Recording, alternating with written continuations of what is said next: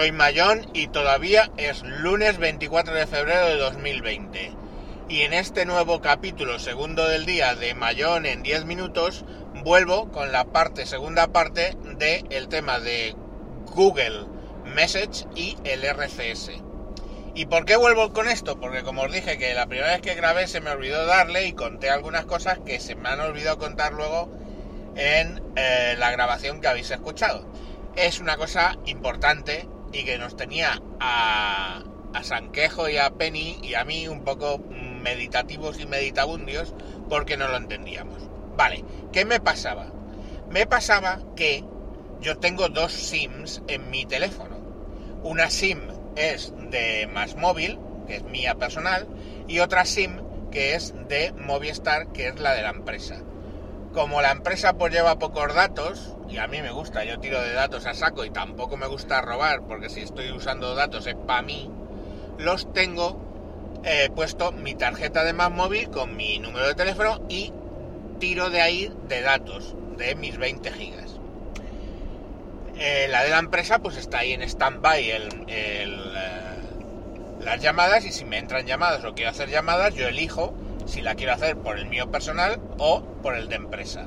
Ya está. Pero los datos, lógicamente, siempre salen por el de eh, personal, el de más móvil. Coño, nos ponemos a hacer las pruebas con RCS. Y me doy cuenta de que cuando mando el mensaje, yo tengo un cuadradito que pone 1 con una forma de SIM y 2 con otra forma de SIM 1 y 2. El 1 es más móvil y el 2 es Movistar. Y me doy cuenta de que cuando mando el RCS a, Penny o a Sanquejo perfectamente con ellos su RCS activo, cuando lo mando con el 1, o sea, sé, con la de más móvil, mandaba un RCS de puta madre, todo bien, genial. Pero luego mandaba con el número 2, con la de Movistar, o sea, seleccionaba en el programa de Google Message a, la hora de ir a dar al botón, le daba al 2 y entonces se mandaba, se pretendía mandar por Movistar. Y por Movistar me mandaba un SMS. Y digo, me cago en la leche, ¿por qué por más móvil me manda un RCS a Sanquejo y a Penny que tenían el RCS activo? Y por Movistar me manda un SMS. Y no lo entendía y no lo entendía, vamos, a ver, hay veces que te encelas ahí y no lo entiendes. Ahora alguno de vosotros está diciendo, joder, es evidente. Pues no lo sé, no lo era en ese momento para mí. Eh, me di cuenta de qué era lo que pasaba cuando me dice Samuel, he hecho la prueba, he quitado los datos y al intentar mandarte un RCS lo que manda es un SMS. Y me quedo así unos segundos, digo, claro, lógico y normal. Ya he entendido, lógicamente lo de Sanquejo lo entendí y entendí lo que me estaba pasando con las dos tarjetas. Lo de Sanquejo, la explicación es si esto no va por los SMS. Los SMS utilizan un canal de señalización que en principio se desarrolló para mandar señalización entre teléfonos y las estaciones de las antenas y también de señalización entre las antenas y luego se aprovechó comercialmente para el envío de SMS pero era un canal específico de la comunicación GSM ¿vale? era un canal específico de la comunicación GSM que se usaba para enviar mensajes de señalización claro, ¿qué quiere decir esto? que los SMS funcionan sobre GSM los SMS no tiran de datos pero el RCS no va por ese canal de señalización entre antenas y toda la verbena que os acabo de contar. No, eso el RCS va puro, puritito por datos.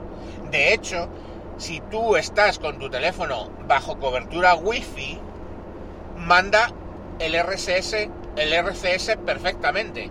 Incluso si no tienes eh, cobertura buena de telefonía. ¿Por qué? Por lo mismo que funciona Telegram y WhatsApp.